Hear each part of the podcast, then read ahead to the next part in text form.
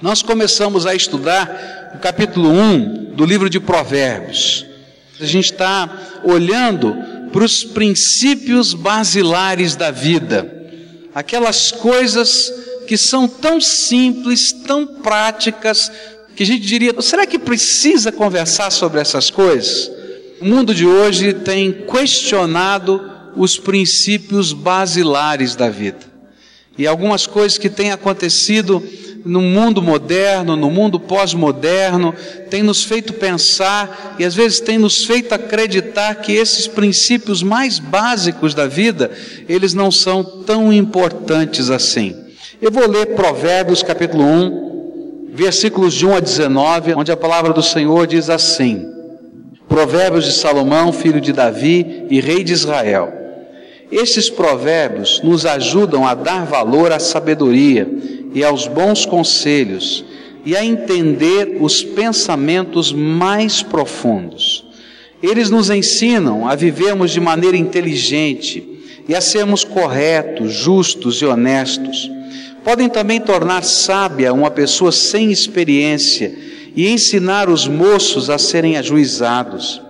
Esses provérbios aumentam a sabedoria dos sábios e orientam os instruídos, fazendo com que entendam o significado escondido dos provérbios e dos ditados e compreendam os mistérios que os estudiosos procuram explicar. Para ser sábio, é preciso primeiro temer ao Deus eterno. Os tolos desprezam a sabedoria e não querem aprender. Meu filho, escute o que o seu pai ensina e preste atenção no que sua mãe diz.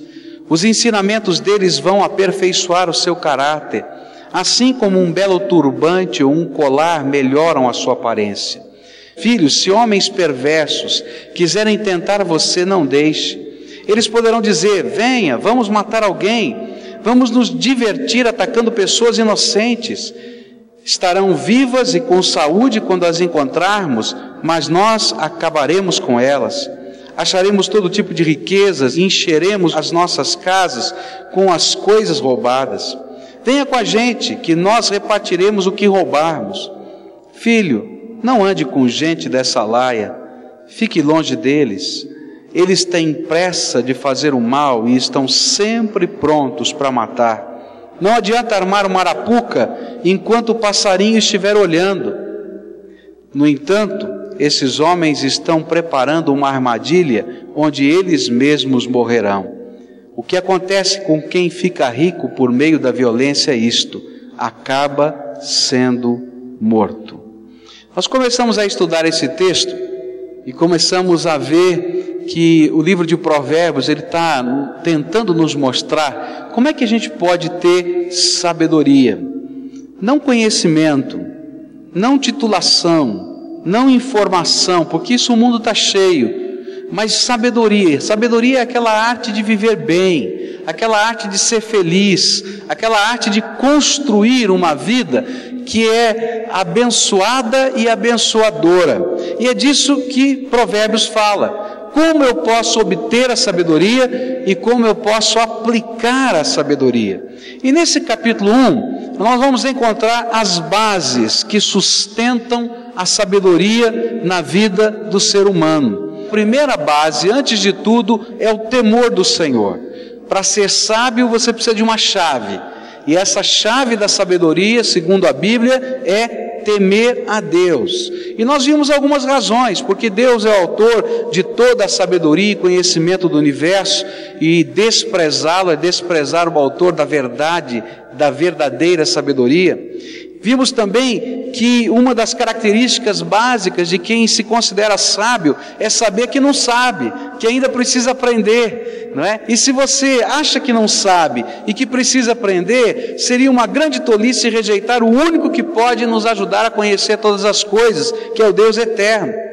Não temer a Deus é o cúmulo do orgulho humano, pois aqueles que não temem a Deus imaginam-se tão fortes e tão sábios que não precisam de nada nem de ninguém a não ser de si próprios. Então, o princípio e a base da sabedoria começa no temor do Senhor. Quando eu digo Deus, eu quero andar e aprender a viver segundo o teu caminho e a tua vontade. eu quero falar sobre a segunda base da sabedoria de vida, dessa arte de viver. E a segunda base, segundo a Bíblia, é o valor da família. O valor da família. A família é uma instituição maravilhosa, inventada não pelo homem, mas inventada pelo Deus eterno. E Deus nos abençoou com a família. Deus tem abençoado a humanidade com a família. E é por isso que Provérbios, no versículo 8 e 9, vai dizer: Meu filho, escute o que o seu pai ensina e preste atenção no que sua mãe diz. Os ensinamentos deles vão aperfeiçoar o seu caráter, e assim como um belo turbante ou um colar melhoram a sua aparência. Ele está dizendo que aqueles valores e princípios que a gente aprende em casa, no contexto da família, não é? Eles se tornam um lastro de bênção para nós. Havia um ditado antigamente, né, que se dizia muito que educação a gente aprende ainda é verdade. Estava lendo a revista de bordo, vindo do Canadá para o Brasil, e na revista de bordo tinha dois artigos interessantes que motivaram meu coração a trazer essa mensagem. O primeiro deles, o autor se ufanava, né, se alegrava em dizer que uma das províncias do Canadá, chamada Quebec, estava inaugurando um novo estilo de vida que seria o estilo de vida do mundo pós-moderno, do mundo de hoje. E esse modelo que ele chamava era de pós-família. E eu fiquei preocupado, o que quer dizer esse negócio de pós-família? E aí comecei a ler mais atentamente o artigo e ele dizia o seguinte: que a pós-família era aquela maneira de viver onde você tinha um parceiro sexual fixo, que não importava se era heterossexual ou homossexual, tanto fazia, mas que apesar de você ter esse parceiro sexual fixo, eles não vivem na mesma casa, cada um tem a sua casa, cada um tem a sua conta bancária, cada um tem as suas responsabilidades, os seus amigos, tem a, a sua estrutura de vida independente, podem ter ou não filhos, mas que não precisam mais compartilhar o compromisso e a responsabilidade, apenas o prazer da convivência. E ele disse: Olha, esse é o modelo da família moderna da família de hoje e do futuro. E eu fiquei pensando, será que é isso? Um outro artigo dessa mesma revista falava que as empresas precisavam colocar agora no seu programa de treinamento lições sobre ética. E quando ele falava a palavra ética, ele estava falando de educação. Por isso que eu perguntei: você acredita mesmo que educação a gente aprende em casa? Ele disse que a gente tinha que ensinar tudo, até quando se usa um telefone celular ou quando se desliga um telefone celular. Ele estava dizendo de alguns costumes dos dias de hoje. A gente vai fazer uma visita na casa de alguém e de repente no meio da conversa você pega o seu palme, não é? Seu palme top e começa a acessar os e-mails e ler os e-mails e esquece uma pessoa que você foi visitar. Ele diz: a gente tem que ensinar que não se faz isso. E ele vai falando uma série de coisas e no final ele faz o seguinte comentário: Nós precisamos ensinar essas coisas dentro do treinamento das empresas, porque antigamente a família e a igreja ensinavam a ética. Mas não há mais lugar para a família e para a igreja ensinar essas coisas. Alguém tem que ensinar. Então o melhor a fazer é que as empresas ensinem. Você acredita nisso? Mas só que é isso que está acontecendo no mundo de hoje. E quando eu olho para a palavra de Deus, Ele está dizendo para mim que para que eu possa ser sábio, não ter conhecimento, não, não é só ter inteligência, não é somente ter um título, mas que eu possa aprender a viver com sabedoria, eu preciso redescobrir Deus na minha vida. Esse é o primeiro princípio. E o segundo é redescobrir o valor da minha família. E eu queria pensar um pouquinho sobre isso. Por que será que para Deus a família é um princípio basilar de sabedoria. Por que para Deus a família é tão importante? E a razão é simples. É porque na família a gente deveria viver a origem das nossas vidas. No propósito de Deus, não era que filhos nascessem sem o contexto de um pai, uma mãe, sem o abrigo de uma casa, sem uma família estendida com os vovôs e com as vovós.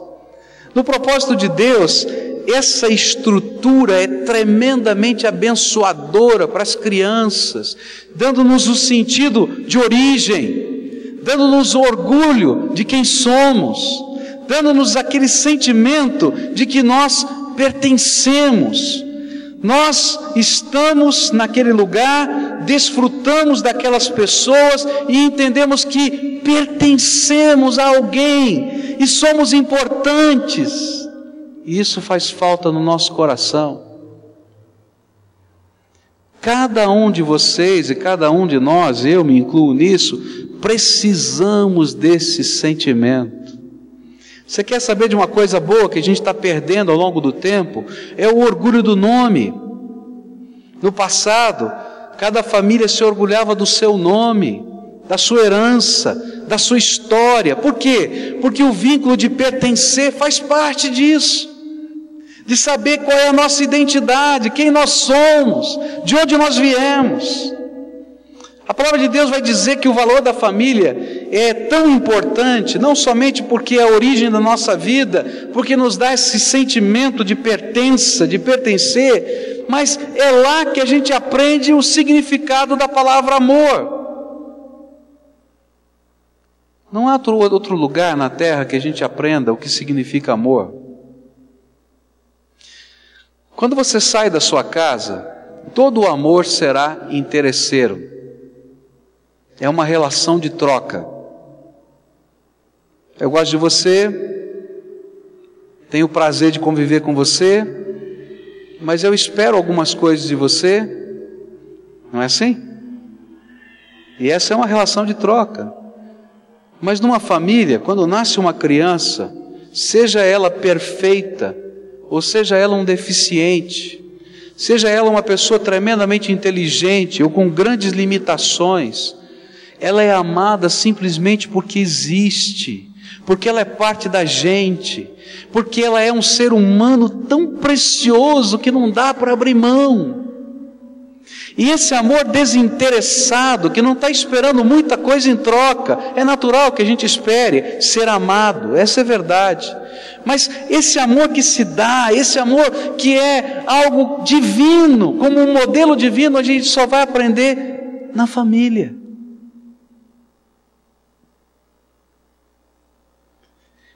A família é um lugar tão precioso, é uma convivência tão preciosa, porque além de ser a origem da vida, o sentido do amor, há aquele sentimento de pertencer, é o lugar onde Deus escolheu para que nós pudéssemos crescer e sermos formados. Deus, quando inventou o homem, Ele podia ter inventado um homem que fosse como alguns dos seres da terra. Existem alguns animais na terra que não dependem de ninguém. À medida que nascem, eles vão pelo instinto, pela vida, sofrendo a, os, a, a pressão dos predadores, mas os seus pais, aqueles que geraram, não tem mais nada a ver com eles, e eles estão sozinhos no mundo. Mas uma criança, quando nasce, não é assim. Deus é sábio. E uma criança não sobrevive sem que alguém exerça algum tipo de cuidado sobre ela. Não é verdade? Vão morrer de frio, vão morrer de sede se alguém não cuidar. E Deus, na sua sabedoria, inventou esse jeito para que a gente pudesse sentir esse sentimento de pertencer, de ser amado, de ser cuidado e pudéssemos entender que a formação faz parte desse amor. E é na família que a gente vai aprender o certo e o errado. Não é na escola que a gente aprende isso, nem na igreja, é em casa. É na família que a gente vai aprender a autoridade. E hoje um dos grandes problemas do mundo moderno é que não existe mais autoridade, nem dentro de casa. É na família que a gente aprende disciplina. É na família que a gente aprende valores, o que é de fato importante nessa vida. É na família que a gente aprende responsabilidade. É na família que a gente aprende trabalho. É na família que a gente tem que aprender solução de conflitos. Não é na empresa. é lidando com as tensões de gente diferente dentro de casa, é que a gente aprende a resolver problemas. É na família que a gente aprende um amor que é diferente do amor dos outros lugares da terra, porque está embutido nele a capacidade de perdoar e de começar de novo. É só na família. No propósito de Deus, a família é tudo isso e mais uma coisa. A família deveria ser, na visão de Deus, o berço da fé. É lá em casa que a gente tem que aprender todos os valores da vida, inclusive o temer a Deus e honrá-lo com o nosso coração. E sabe por quê? Porque Deus é tão sábio, tão sábio, que colocou um referencial da maneira como Ele nos ama e da maneira como Ele cuida de nós dentro de casa. E a Bíblia vai dizer que Ele é o Pai. E a ideia que Ele tem é que o amor que Deus tem por nós é muito parecido com esse amor desinteressado que precisa existir dentro da nossa casa. E lá a gente deveria ter um referencial de quem é Deus. Por isso, uma família sábia começa a viver a sua vida conjugal, e depois os seus filhos, depois a maturidade deles e a sua velhice, debaixo do temor do Senhor. E se torna, quando faz isso, um farol que aponta para aquele que precisa ser o Senhor das nossas vidas, porque sem Ele não há sabedoria, não há vida em plenitude. Por isso é que Satanás está tão empenhado em destruir a família. E as coisas que estão acontecendo no meio da nossa família, da sua família, e no meio da sociedade brasileira, da sociedade canadense, do mundo inteiro, para destruir a família, tem uma inteligência por trás diabólica, satânica. E nós precisamos abrir os nossos olhos para isso e entender, sabe por quê? Porque se a família for destruída, desaparecerão os referenciais de vida, gente. Porque Deus nos colocou enquanto família como referencial de vida. Por isso, a Bíblia vai dizer que o primeiro, a primeira base da sabedoria, da arte de viver, é Deus.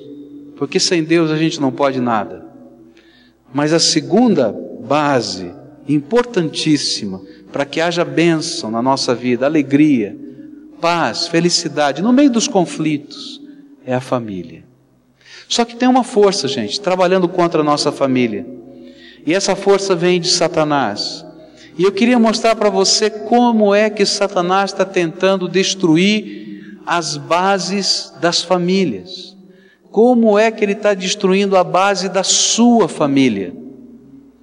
Uma das coisas que Satanás tem feito para tentar destruir a base da, da família é banalizar a figura materna e paterna. A gente vive num tempo em que a sociedade apoia essa ideia, em que as instituições que fazem parte dessa sociedade também estão apoiando essa ideia, no sentido de banalizar, de tornar sem importância, de tornar sem valor a figura do papai e da mamãe. Pastor, você tem certeza do que eu estou falando? Eu vou mostrar para você. E é por isso que Provérbios vai dizer assim: meu filho, escute o que o seu pai e a sua mãe ensina e preste atenção no que eles estão dizendo. Por que eu digo isso? Há uma maneira muito interessante da sociedade trabalhar e de tentar mostrar para a gente que a influência, o jeito de viver, o jeito de pensar, os valores, especialmente os valores de caráter, os valores de vida, que o papai e a mamãe estiveram nos ensinando a vida inteira, eles já são sem valor, eles são ultrapassados, eles não procedem de inteligência, eles não têm mais conteúdo, eles não servem mais como modelo que nós possamos seguir. E é tão sério isso, que alguns moços, algumas moças, e eu vou dizer até alguns senhores e senhoras de cabelo branco têm vergonha do papai e da mamãe. Não gostam de apresentar os seus amigos, não os trazem para perto da sua convivência. E esse é um dos problemas da modernidade. E aqueles que a Bíblia diz que deveriam ser valorizados, alvos da nossa honra, porque eles têm uma experiência de dividir conosco, eles têm sofrido a nossa desonra. E de repente a gente começa a perceber uma banalização da própria família, porque eles são as figuras centrais. O mundo tem passado para a gente a ideia de que tudo que nós poderíamos aprender com os nossos modelos que herdamos da nossa família e dos nossos pais já estão ultrapassados e que não merecem ser usados como referencial para a vida de hoje, que existe coisa mais moderna. Por exemplo, aquela revista que eu falei da Air Canadá, está dizendo que o modelo de família que os papais dessa geração que vive lá no Canadá viveram naquele próprio país, já está tão desatualizado e tão sem sentido que não pode ser mais imitado. A gente tem que criar um novo jeito de viver. O modelo que a gente tem de que o casamento é feito com um homem e uma mulher já foi ultrapassado. Isso é só preconceito. O negócio é casar com quem você gosta. É homem com homem, mulher com mulher, qualquer coisa, tá bom? Gente, será que é isso? Eu estou chegando ao extremo, estou ridicularizando, mas é verdade. E uma das coisas que tem acontecido para banalizar o valor da família, o valor do papai e da mamãe, dos valores que as gerações têm preservado como importantes, é o sentido da palavra amor. Amor, hoje, tornou-se sinônimo de prazer. Amor é igual a prazer. E a gente vai abolindo do amor a prática do sacrifício, da entrega, do perdão e da devoção. É tão sério isso que a mamãe, quando concebe um filho, a sua natureza faz com que um hormônio chamado folículo luteinizante esteja correndo no seu sangue. Esse hormônio entumece os seios da mamãe e a prepara para que ela um dia amamente. E em todos os mamíferos da terra, esse hormônio existe, folículo luteinizante. E você pode olhar para qualquer mamífero da terra, a mamãe cuida da sua cria ferozmente. Não é verdade? E assim com a mulher. Só que a gente está vivendo um tempo em que diz: olha, se essa criança que está no teu ventre vai criar problemas na tua vida e vai estragar o teu futuro, ou vai contradizer os teus sonhos e os teus propósitos, a gente pode colocar um aspirador, como se fosse um aspirador de pó, dentro do seu ventre, e a gente, com uma lâmina na ponta desse aspirador de pó, a gente suga o seu feto, e à medida em que ele passa, ele vai sendo lacerado para dentro de uma bolsa, e você vai para casa sem esse bebê. E muitas mamães estão dizendo: Eu tenho o direito de continuar ou não continuar a gravidez dessa criança que está aqui. E não importa se ela vai ser picada ou esmagada. Algumas pessoas já disseram para mim, pastor, o senhor está fazendo terrorismo, porque algumas mães que estavam querendo cometer aborto, eu peguei slides do que significa a técnica do aborto, das várias técnicas do aborto, disse assim: olha o que você vai fazer com esse ser que está dentro de você. Primeiro passo, segundo passo, terceiro passo, resultado final. Olha essa outra técnica. Qual é a técnica que o seu médico quer usar? É isso aqui que vai acontecer com a sua criança. E algumas disseram: Eu nunca imaginei que isso pudesse acontecer. E a gente está fazendo isso. Por quê? Porque amor tirou do contexto a palavra sacrifício, entrega, perdão e devoção. Quando a gente olha para os casais, todo casal tem problema, gente. Todo casal tem problema. Me diga um casal que não tenha dificuldades e problemas. São duas pessoas diferentes, que vieram de mundos diferentes, que têm culturas diferentes, que aprenderam a fazer coisas das mais simples até as mais complicadas diferentes. Existem diferenças.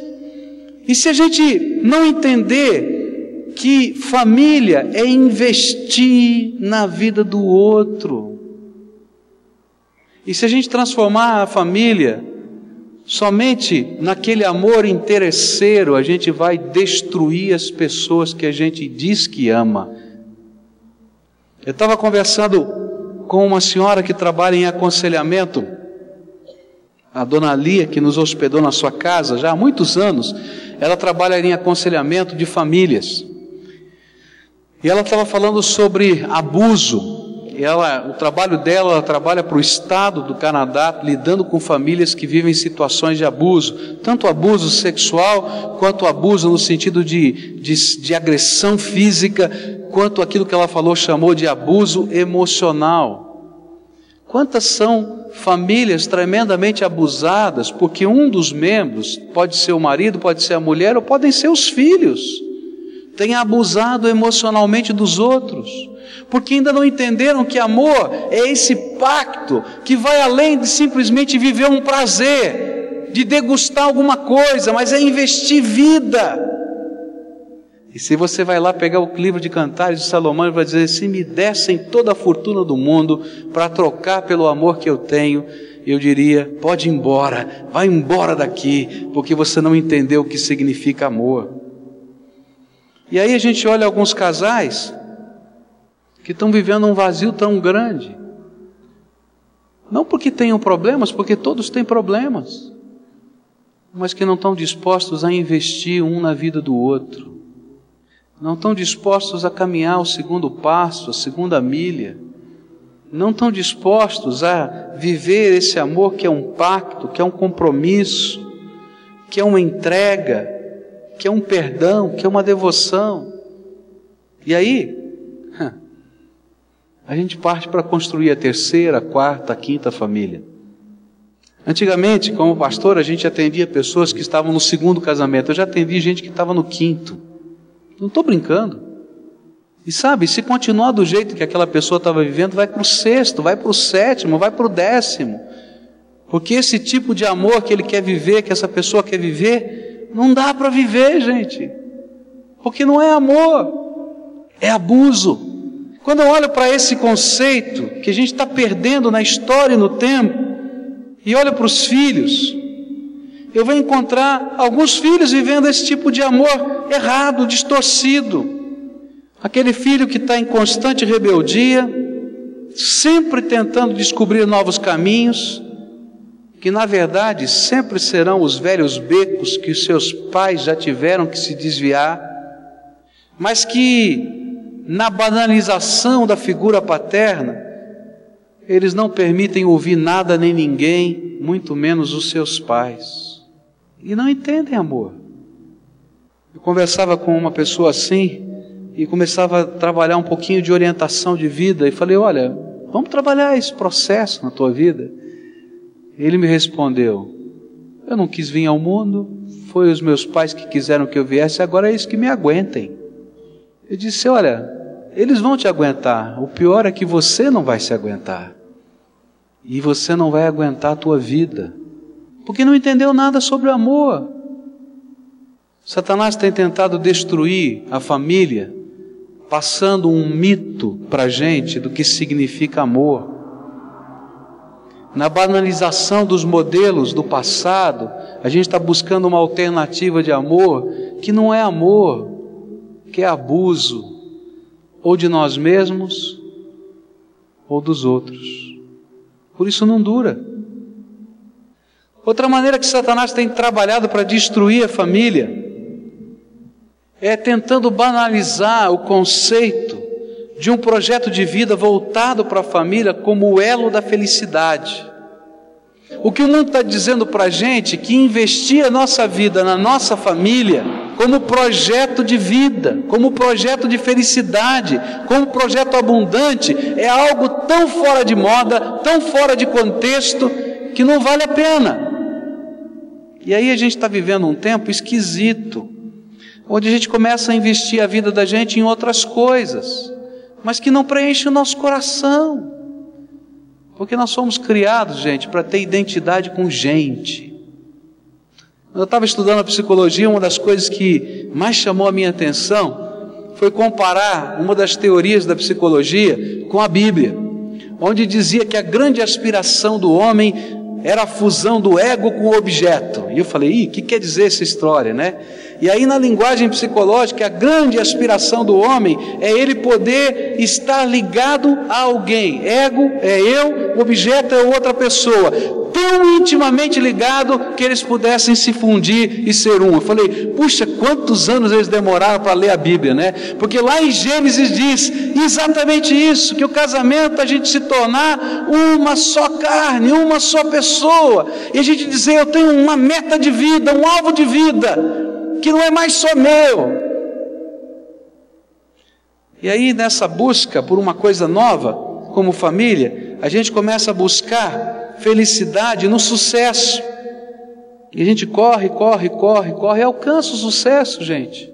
Mas esse é um sucesso que nos isola, nos afasta das pessoas, nos separa da gente mais significativa da nossa história e da nossa vida. Quanta gente eu já conheci que alcançou sucesso financeiro, que alcançou projeção dentro da sociedade, mas que mora numa parte hotel sozinho, não tem ninguém.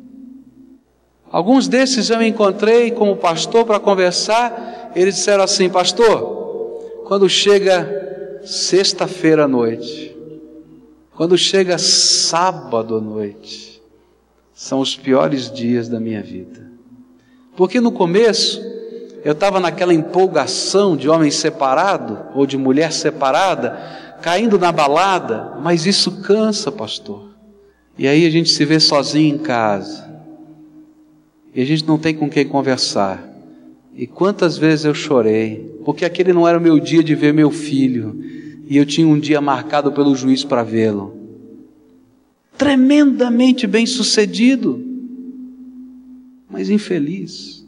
Porque quando a gente se afasta das pessoas, o sucesso não tem sentido, gente. Não tem sentido. Alguns têm buscado nesse conceito de sucesso dinheiro, projeção.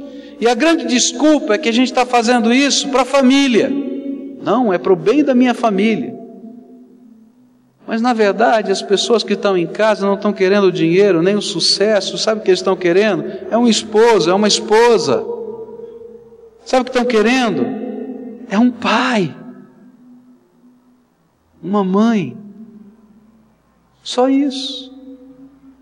Há vários anos atrás, um pregador inglês que usa um apelido nos seus livros aqui no Brasil, Roy Harrison, é o apelido dele ele falou a um grupo de pastores na cidade de São Paulo. Cabelinho branco, já bastante idoso, e chorou ao contar o seu testemunho. Ele é um homem conhecido no mundo inteiro, um grande pregador. Ele começou a ter problemas na sua casa. Seu filho começou a se afastar do Evangelho, a viver uma vida complicada, dá um mau testemunho na cidade em que ele pastoreava ali na Inglaterra. A coisa ficou muito complicada, brigaram, discutiram. Aquele moço saiu de casa, foi morar sozinho. Passaram-se anos. E um dia, Deus falou profundamente ao coração daquele pastor. Ele pegou o telefone, ligou para a casa do seu filho. O seu filho atendeu do outro lado. Eles já não se conversavam há muito tempo. E ele disse: Filho, não desligue o telefone, eu tenho uma coisa muito séria para dizer para você. Papai quer pedir perdão para você. Eu confundi os papéis. E durante toda a vida eu só fui pastor. E só fui pastor também de você, meu filho e nunca fui seu pai, e nunca fui seu companheiro. E o velhinho chorava do outro lado da linha. E de repente aquele telefone foi desligado do outro lado. E aquilo feriu tanto o coração daquele velhinho, porque o seu filho tinha batido o telefone literalmente na sua cara. E ele chorou compulsivamente. No dia seguinte, toca o telefone. É o filho. E diz: Papai, o senhor me desculpe ter batido o telefone na sua cara. É porque naquela hora que o senhor começou a me falar aquilo, eu comecei a chorar. E eu estava tão magoado com tudo aquilo que tinha acontecido na nossa história, porque tudo que o senhor falou é verdade. E eu não queria que o senhor soubesse que eu estava chorando daquele lado, então eu decidi bater o telefone. Mas eu queria começar alguma coisa nova. Dá para a gente sentar e conversar? E aí aquele pastor de cabelos brancos aqui no Brasil, falando a um congresso de pastores, olhou para todos nós e disse assim: Seu filho precisa de um pai. Alguém que esteja tão comprometido com ele, mais do que qualquer outra coisa. Eu diria, olha, a nossa família precisa de um pai, precisa de uma mãe, precisa de um filho precisa de um irmão. E que a gente viva isso de uma maneira desinteressada e comprometida. E que a gente não permita que os mitos de hoje, que têm se mostrado desgraça, estejam nos afastando de investir a nossa própria vida naquilo que é mais importante. Queridos, o sucesso passa. E aquilo que é sucesso hoje, amanhã não significa nada, gente. Toda vez que eu lembro desse assunto de sucesso, eu não consigo tirar da minha cabeça a história do vovô. Eu já contei essa história para vocês. O vovô tinha um quadro na sala da casa dele de um time de futebol que foi campeão da Copa Formiga de Futebol. E ele chegava e dizia: Sabe o que é isso? É a Copa Formiga de Futebol. E você sabe lá o que é Copa Formiga de Futebol? Eu não sabia. Aí o vovô tinha que contar a história. A Copa Formiga de Futebol foi o primeiro campeonato profissional de futebol que aconteceu no Brasil. E ele estava lá no time que foi campeão. Ele jogava por um time que chamava-se Lapianinho e que depois foi incorporado ao São Paulo Futebol Clube, mas nem o Lapianinho existe mais. Não é? E lá estava aquele quadro, e o vovô contava aquela história, aquele orgulho dele, mas aquele sucesso não tinha sentido nenhum para a gente. Quando o vovô faleceu, todo mundo perguntou: o que, que a gente faz com o quadro do vovô? Você quer o quadro para você? Você quer o quadro para você? Minha avó disse: Eu não quero esse quadro, nunca gostei dele, não tem nada a ver comigo. Nem a vovó queria. E aí eles fizeram um presente do quadro para o São Paulo Futebol Clube, está lá no, na, no memorial do São Paulo. Gente, sucesso é assim, passa tão rápido. Por isso vale a pena a gente investir em gente. E vale a pena a gente lutar pela família como elo da nossa felicidade. Porque o resto passa tão rápido, gente. Alguns têm investido a vida em projetos e não em pessoas. Vou falar aqui numa coisa muito dura. Talvez alguns não vão gostar do que eu vou falar, mas alguém tem que dizer isso. Muitas mulheres têm saído do seu lar para trabalhar fora. Algumas precisam trabalhar e não tem outro jeito. Mas muitas mulheres têm saído do seu lar para trabalhar fora. E eu vou usar uma expressão muito forte aqui. E têm deixado seus filhos com mães de aluguel aquelas pessoas que a gente paga para cuidarem dos nossos filhos? Ou será que a gente paga para educarem os nossos filhos? Porque elas ficam tanto mais tempo com eles do que nós somos capazes de ficar. E algumas fazem isso porque acham que investir a sua vida nos filhos não tem o mesmo valor que investir a vida em projetos. E às vezes a gente está vendo os projetos se perderem e as pessoas mais importantes também. Não tem substituto para mamãe, especialmente nos primeiros anos de vida de um filho. Queridos, aqueles primeiros anos de vida de um filho é que a gente aprende os valores da vida, o certo e errado, a obediência. A gente aprende disciplina. E, queridos, não dá para a gente transferir para ninguém esse negócio. Eu sei que algumas mães não tiveram outra escolha, não tiveram outra solução. Mas se você tem, não transfira. Não transfira. É sério demais isso. Alguns, o mundo moderno, tem tentado nos fazer acreditar que aquele modelo do passado de família, onde educação se aprendia em casa, não existe mais. E aí muitos de nós não acreditamos mais na família como centro maior da formação do ser humano. E por isso, crendo ou não crendo, nós estamos transferindo o nosso modelo de formação da família para instituições.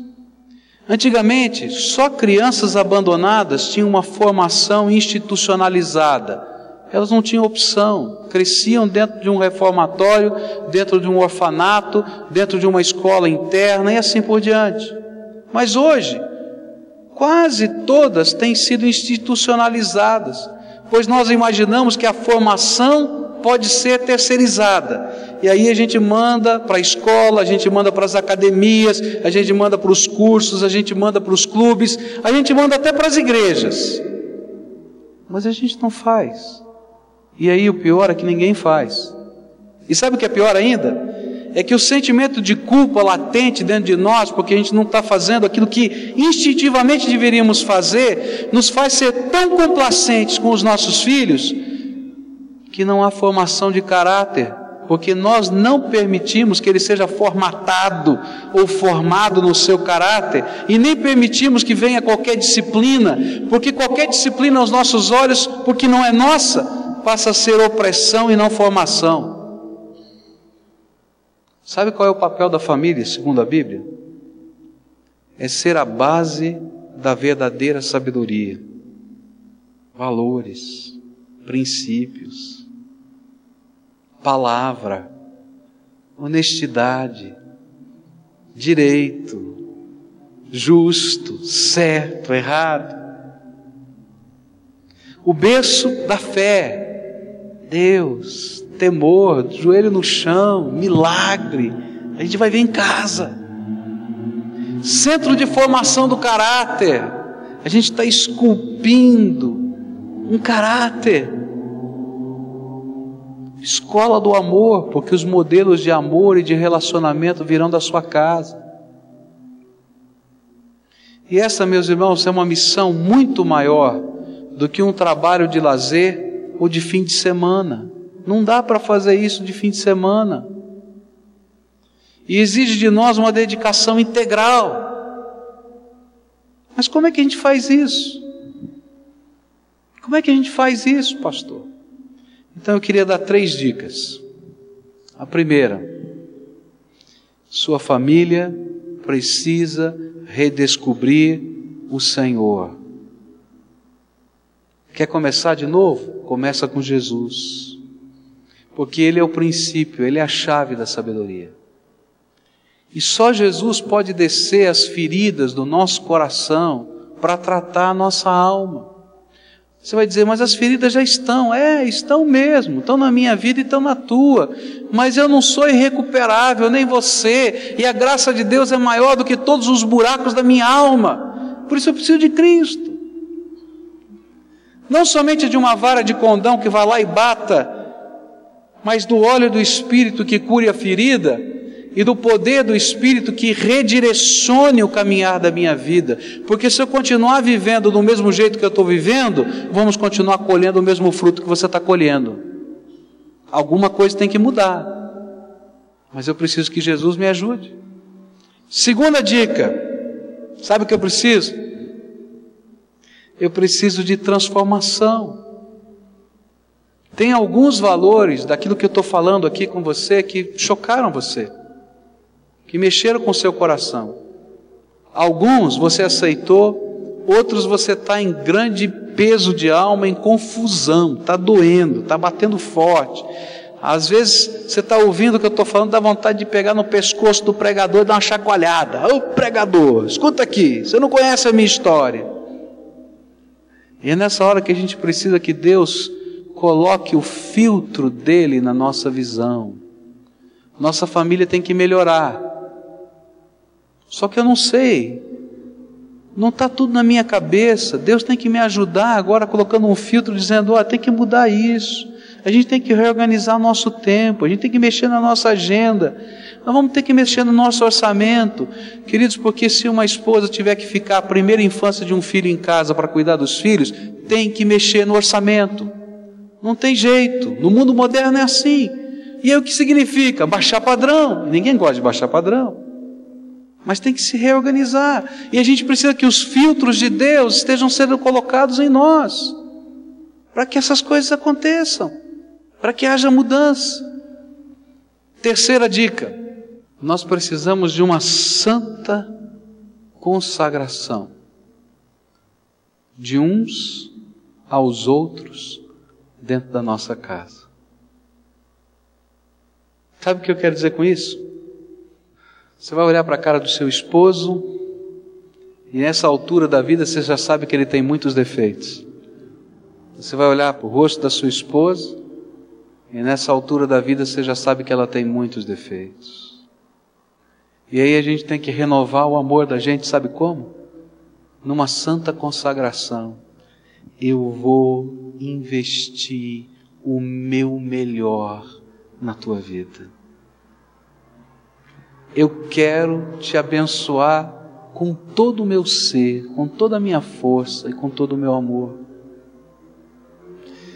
Mas a gente tem problemas, a gente tem lutas, a gente tem situações que não foram resolvidas, a gente tem amarguras, a gente tem dor, mas nós vamos investir tanto amor um no outro, que Deus há de nos ajudar a atravessar todos os buracos do nosso coração.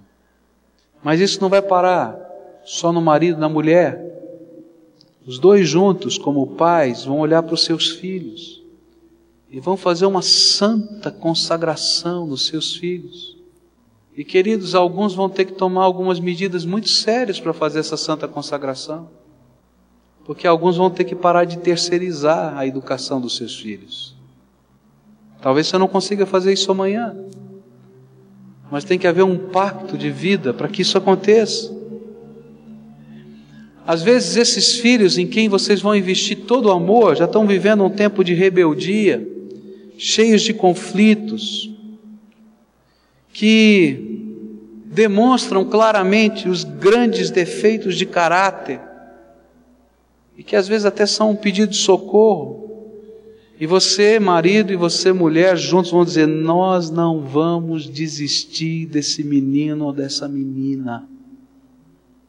Enquanto tiver um sopro de vida no meu coração, nós vamos amá-lo, nós vamos lutar por ele, por ela, nós vamos investir o nosso melhor e nós vamos pedir que a graça de Deus resgate aquilo que a gente não pode, mas nós não vamos desistir, nós vamos consagrar o nosso amor sobre eles.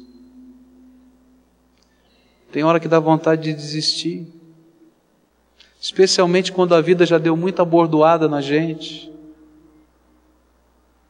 Mas se você acredita que o valor da família é instituído por Deus, a gente não vai desistir. Porque Deus colocou você, pai e mãe, como um instrumento da graça divina nessa terra para com seus filhos. Talvez você vai ter que emagrecer um pouquinho. Vai dizer, por quê, pastor? Porque você vai jejuar mais. Você vai ter que aprender a orar mais. Você vai ter que aprender a amar mais, a se dar mais.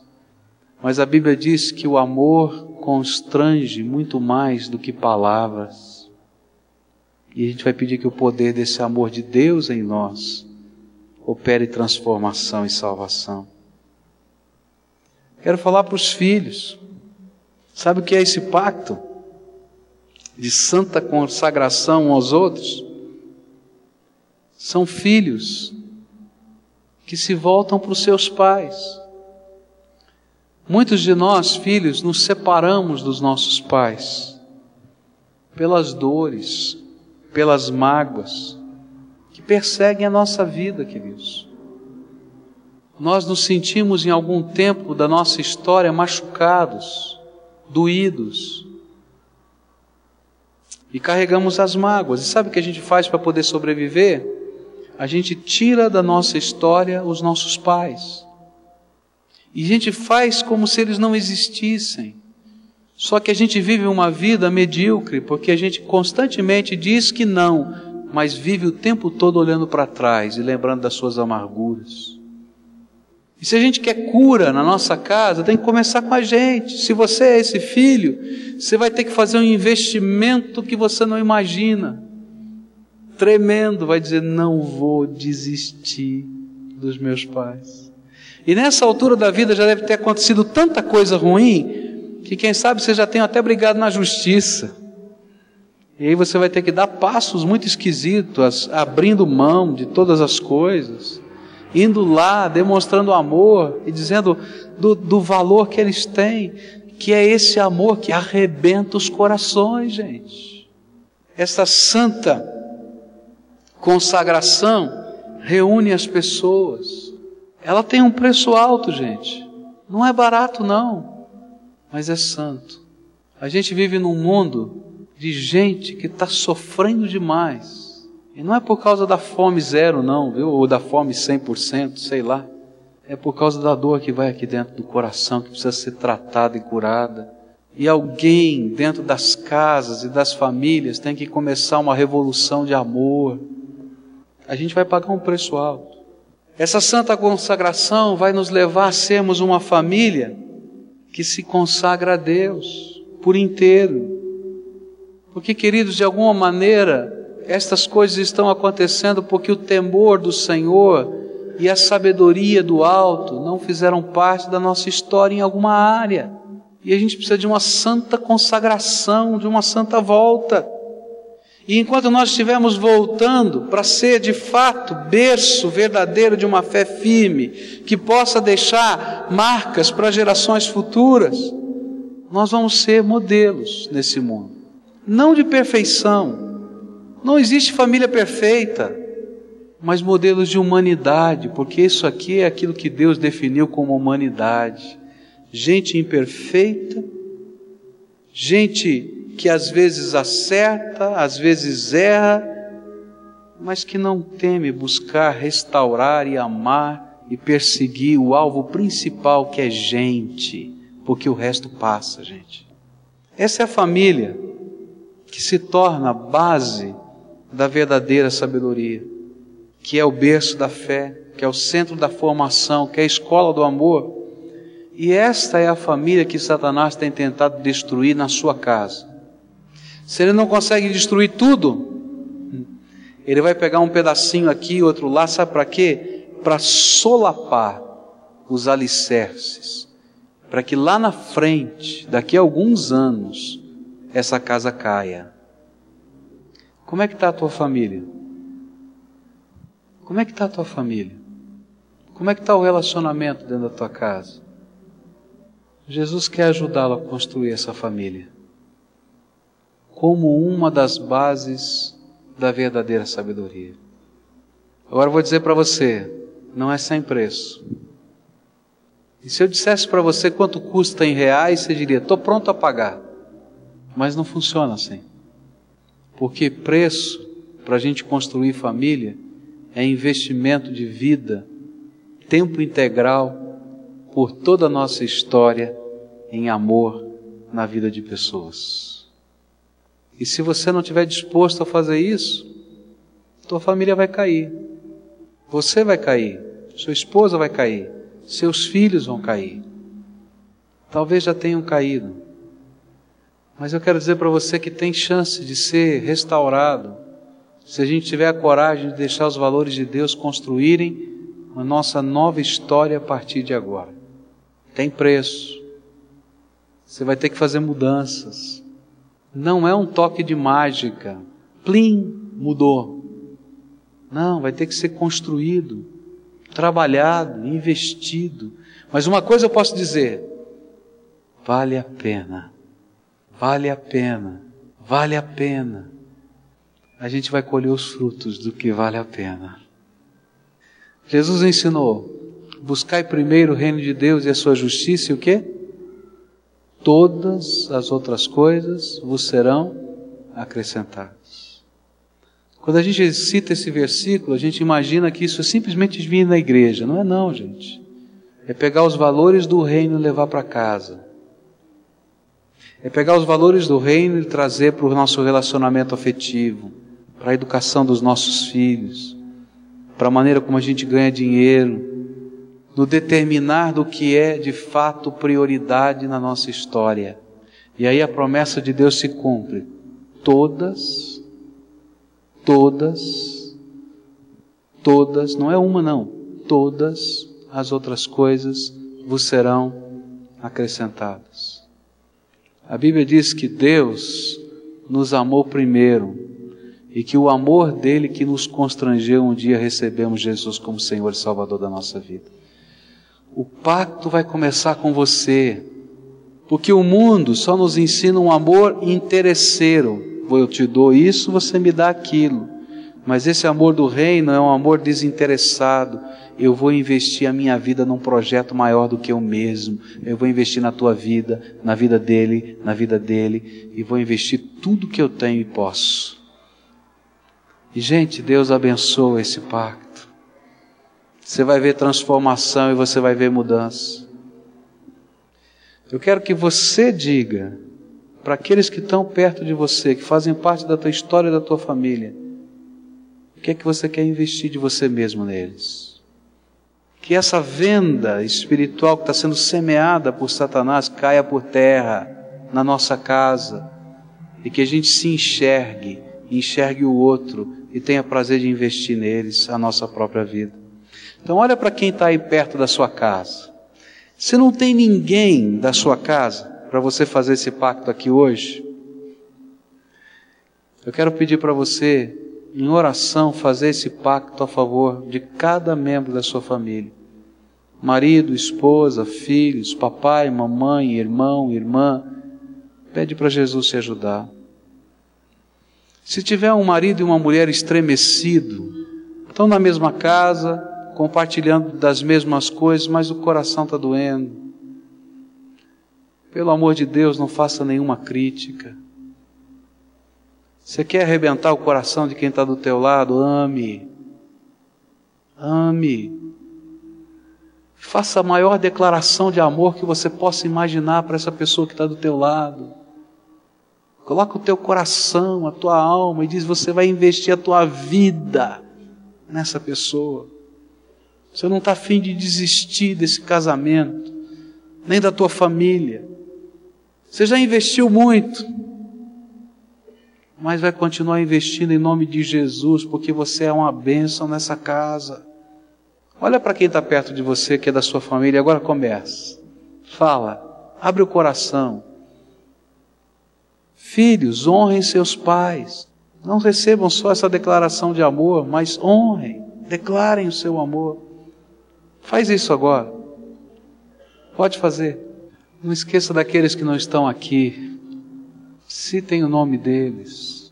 Coloquem no meio desse pacto. Eles são preciosos demais.